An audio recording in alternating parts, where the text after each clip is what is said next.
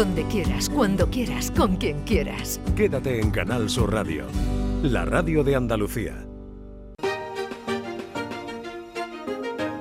En Canal Sur Radio, Días de Andalucía, con Domi del Postigo.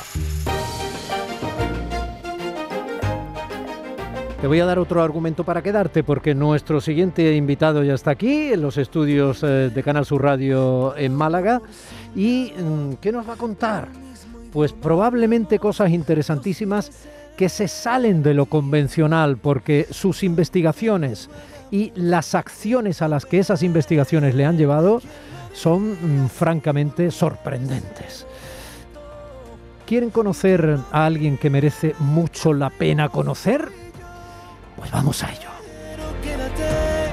por si acaso quédate, por si acaso nos queremos. Domi del Postigo en Días de Andalucía. Miren, esto que les va a sonar a entre rockero, sinfónico, creativo y de otra década es efectivamente, en cierto modo, rockero, sinfónico, creativo y además de, de otras décadas. Porque estamos hablando de qué año, Jesús? Esto es del 83. Del 83. Esto se editó en casete, ¿no? Sí, En se editó, casete. se editó, ¿no? Sí, oficialmente es la primera producción independiente en cassette de Andalucía, porque no, el dinero no nos llegaba para más. Claro, o sea, cuando no existía eso que se llamaba música indie. No, no, no, aquí, aquí no existía ni indie, ni, ni gore, ni nada. Aquí éramos, eh, acabamos de salir del rock andaluz, el punk estaba empezando a amenazarnos Sí. y nosotros estábamos a mitad de camino. Y quizás se podía establecer el paralelismo en que había una especie de solista peculiar, distinto, hipercreativo, muy icónico, aunque todos estos términos se suelen poner a posteriori. Por ejemplo, en Sevilla, que, que podía haber sido Silvio, ¿no? Sí, Con Sacramento. sí. Y en Málaga Sí. era Roberto. Sí. Y te ha faltado carismático. Sí, sin que duda. Era, que era eh, lo, lo fundamental. Porque es verdad que cuando Roberto tenía. Sí, sí que es cierto que Silvio para los sevillanos cumplía un papel muy parecido al de Roberto para los malagueños. Eran dos cantantes muy carismáticos cuyos seguidores no es como hoy en día que se bajan una canción de un... No, no, nosotros tocábamos aquí, venían a vernos, pero es que nos íbamos a tocar a Granada y se venían a vernos los mismos seguidores, pero es que aparecíamos en Valencia y prácticamente la mitad de los seguidores se venían a Valencia a verlas. Era otra forma de entender. Seguidores como oficiantes, ¿no? Sí, sí, De- sí, de- era- De esa eucaristía musical antisagrada que acabó convirtiéndose en historia sagrada de nuestra propia música andaluza y no andaluza, porque esto ha traspasado fronteras. O sea que tú tocabas en tabletón. Sí, sí, sí, a mucha honra, a principio, ¿eh? O sea que el bajo ese que suena ahí lo estabas tocando tú. Sí, sí, sí, sí. Es una de, las de las épocas de mi vida, digamos, más divertida, más espléndida, eh, más loca. Duró poco para mí, porque me fui relativamente pronto, pero me dio tiempo Pues a... te fuiste para terminar siendo un señor muy importante, profesor muy serio de, Sí. de Conservatorio Superior de Sí. Música y haciendo tesis y doctorados y cosas, entrando hasta en eso que se puede llamar ruidismo, si es que podemos hablar así, Sí, dentro de la sí. música contemporánea. Pero eso vino luego. Eso Vamos vino- a recordar este vampiro.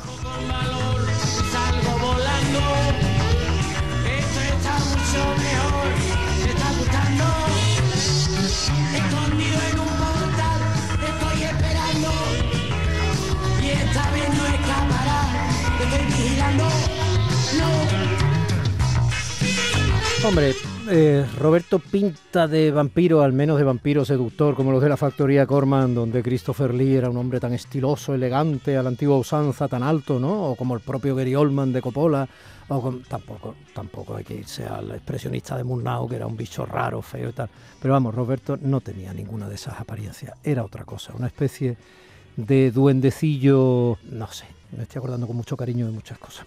Bueno, Jesús, estamos hablando en parte porque has sincronizado la música o la banda sonora en aquella época, los años 20, en que el cine todavía se proyectaba con orquesta al lado, con un pianista, el cine todavía sin, sin el montaje de, de sonido incorporado, ¿no? Y al mismo tiempo has puesto banda sonora a otras dos piezas que forman parte de la historia del cine. Estamos hablando de Le Ballet Mécanique de 1924, has sincronizado lo que era esa música que estaba por ahí puesta, además lo has hecho de manera impresionante porque yo he estado viendo la película que tiene unos 15 minutos Sí. y qué bien suenan las cosas cuando se ven. Quiero decir que si de pronto hay una pieza que está golpeando una herramienta, ahí es donde se escucha la música haciendo clon, quiero decir, o clean, ¿no? Y toda esa elaboración, que no es tan pedestre y simple como yo digo, has asumido la responsabilidad de hacerla tú, es tocar una joya de la historia del Sí. cine. Sí, bueno, bueno, eh, vamos a ver.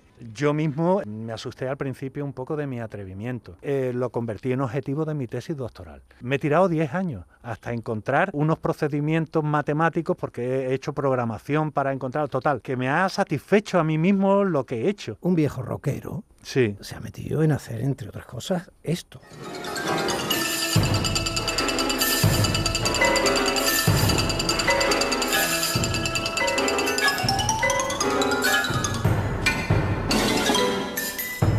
¿Tú eres consciente, Jesús, que hasta los oyentes más aficionados a la copla tradicional están prefiriendo oír el vampiro otra vez?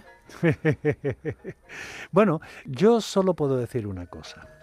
Cuando yo participaba en el grupo de rock, para mí estar en lo alto de un escenario con Roberto, luego estuve también bastante tiempo con Kiko Veneno y con Sí. Raimundo Amador y Sí, Martirio y tal. sí. Yo, esa época de mi vida y esos espectáculos que dimos, yo no lo cambio por nada. Lo que ocurre es que la vida va circulando y yo tuve que mm, acceder a otro tipo de cosas y me metí en el pozo del cine experimental de los años 20.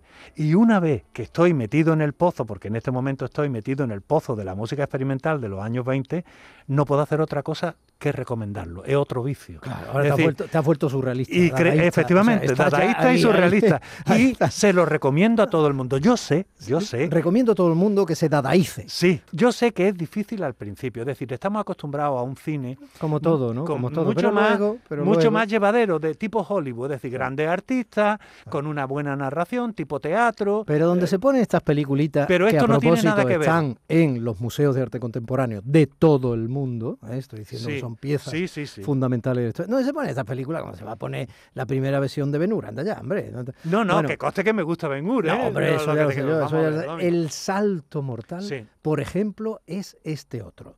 Si se trataba de sincronizar una joya del cine histórico, ahora se trata de crear una banda sonora. Y la composición de Jesús Ortiz Morales ha sido tan atrevida que, por ejemplo, a esta pieza de Man Ray que se llama Emak Bakia en vasco, Sí. Man Ray, fotógrafo norteamericano, nacido en Filadelfia, no se llamaba Man Ray, se llamaba Kapuscinski o no sé qué. Sí, sí, bueno, eh, un- eh, impronunciable, bueno, tienes toda la un razón. tipo mm, fundamental, en- en- no solo en los años 20, sino eh, en la fotografía de, de- de la humanidad, vamos, para decir, y en la modernidad, etcétera, sus desnudos, sus historias, sus cosas. Bueno, las fotografías de moda, Man Ray. Sí. Bien, pues estuvo por Biarritz, cerca del País Vasco, y entonces le dio por rodar esta película, que se llama en vasco, Emak Bakia, en silencio, no tenía banda sonora. Y parte de la banda sonora que ha compuesto Jesús Ortiz Morales, fíjense qué cosas contiene.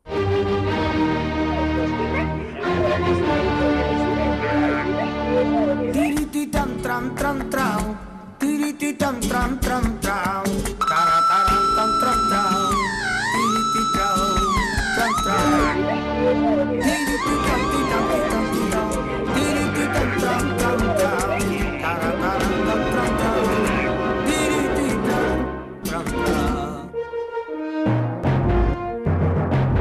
¿Cuántas más cosas tiene usted en la cabeza, señor compositor? Yo lo único que te puedo decir es que yo me he divertido muchísimo haciendo esta película y además, esto que parece un poco raro, creo que no desmerece en absoluto de la filosofía dadaísta. Los dadaístas jugaban muchísimo eh, con el humor y con mezclar cosas que había hasta, hasta descontextualizar. Cada cosa para encontrar otra cosa que era la mezcla de las dos y era diferente.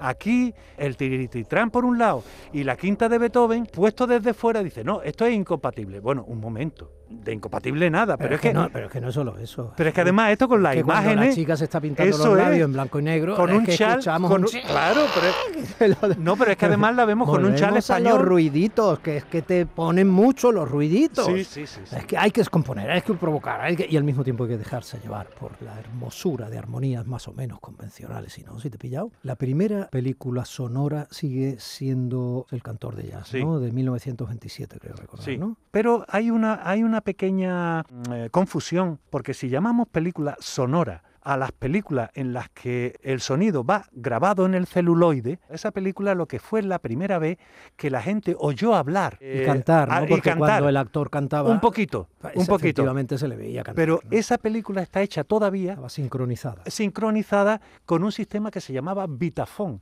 y era un disco muy bueno para la época que era de pizarra pero para, para los que era eh, disco de cera de Edison era muy bueno Sí. y está sincronizada un disco con el proyector lo que pasa es que estaba ya tan bien sincronizado que la gente pues se creía que, que aquello estaba ya grabado Que prácticamente de eso se trata, que de eso Pero- se trata. Pero es que tiene toda la gracia, Domi, porque es que los mismos críticos decían, solo estaban grabados la voz y un poquito de música. Entonces decían, no, las orquestas que hay dentro de los cines no van a desaparecer. Porque una cosa es que tengamos la magia del parlante, ellos le llamaban cine parlante, y oigamos la voz, pero el sonido de las orquestas, eso nunca va a desaparecer de los cines. Fueron grandes profetas. Sí, a los dos años 25.000 personas estaban en la calle porque se había inventado ya el cine sonoro de verdad, con la grabación Claro. en el celuloide, Claro. pero también hay una parte positiva y es que Estados Unidos no tenía orquestas sinfónicas ni nada, las grandes orquestas estaban en los cines, esos grandes músicos eh, que estaban en los cines, que se quedaron sin trabajo ya por este tipo de cosas, luego terminaron formando parte de las excelentes orquestas americanas. ¿Sabes dónde esos maravillosos músicos de orquesta también encontraron su pan? ¿Dónde? Aquí, en la radio. Pues sí, es cierto. En la radio. Es cierto, eso siempre, eso siempre. años siempre 30, estuvo. años 40, Sí, sí, sí, las orquestas en la radio. Sí, sí, sí. Tocando en los estudios de radio, que eran maravillosos, con público en directo. Jesús, ¿ya no tocas el bajo? No, ya, ya lo que hago es sobre todo ordenador y dirigir a compañeros. Pero sí hace poco me llamaron para un proyecto muy bonito que era una orquesta de chavalitos que empezaban en ese momento ¿Mm? y que se habían quedado sin bajista. Entonces me pidieron por favor para que estuviera dos o tres semanas tocando el bajo eh, mientras buscaban a otro bajista. Y entré por hacerle un favor a ellos y porque me divirtió mucho y tal. Y las cuatro semanas se convirtieron en cuatro años. Y le produje un disco y esa pequeña orquesta hoy se llama La Insostenible Big Bang. Llevan, Magnífica, llevan magnífica, 10 o magnífica. 12 años trabajando y yo les tengo un cariño. De vez en cuando lo que sí hago es que en mi obra aparentemente eh, ruidistas y extrañas sí que meto bajo. A ver, te voy a hacer una pregunta Sí. y luego te voy a hacer una petición que es casi una orden. Bueno, Domi me está asustando. Bueno, causos efectos los ruidistas. Eh, señor Jesús Ortiz Morales, ¿qué es vivir? ¿Qué es vivir? Vivir es eh, tomar una decisión sobre lo que nos encontramos en un sitio al que hemos venido sin saber por qué, dónde podemos aportar algo que merezca la pena, todos, cada uno en nuestro puesto, creo que queremos mejorar un poco el sitio al que hemos llegado para que los que vienen detrás se encuentren un poquito más de trabajo hecho para seguir mejorando eso. Y en mi caso la música. Ir haciendo caminitos, los que tenemos poca capacidad como yo, pues unos metros de camino para que los que vengan detrás por ahí mismo no hagan unos pocos de kilómetros y sigamos desarrollando algo que es maravilloso. La música yo creo que es lo más mágico que hay en el mundo. Pero claro, esa es mi decisión. Los médicos creerán que la medicina y tienen toda la razón. Ojalá lo crean, porque No, eso significará que tendrán una vocación por encima de cualquier circunstancia y te aseguro que todos lo vamos a agradecer cuando estemos en sus manos. Se hace camino al andar, sí. Jesús Ortiz Morales, la indicación. Cuídate, maestro. Eh, Yo te lo agradezco, Domi, yo te lo agradezco muchísimo. Y yo, mm, pues también te lo voy a decir a ti. Eh, cuídate, porque te tengo yo también a ti eh, mucho aprecio. Yo sé por qué me lo dices, pero yo te lo digo ya en un plan general. ¿Eh? Yo sé que eres muy valioso, sé que tienes eh, pues a muchos seguidores y seguidoras. Y la verdad es que me encantaría seguir oyendo tu voz por la radio. Y hoy, por eso que me dices a mí, soy consciente de lo frágil que es la vida. Para ti, para mí, para cualquiera. Entonces, esto no, no lo diría, no lo hubiera dicho yo hace un par de años y tal y cual, pero cuando me dicen cuídame, yo sé por qué vamos a cuidarnos todos. Muy bien, pues eh, prometido en los dos sentidos y en ambas direcciones. Gracias, Jesús. Gracias a ti, gracias a ti.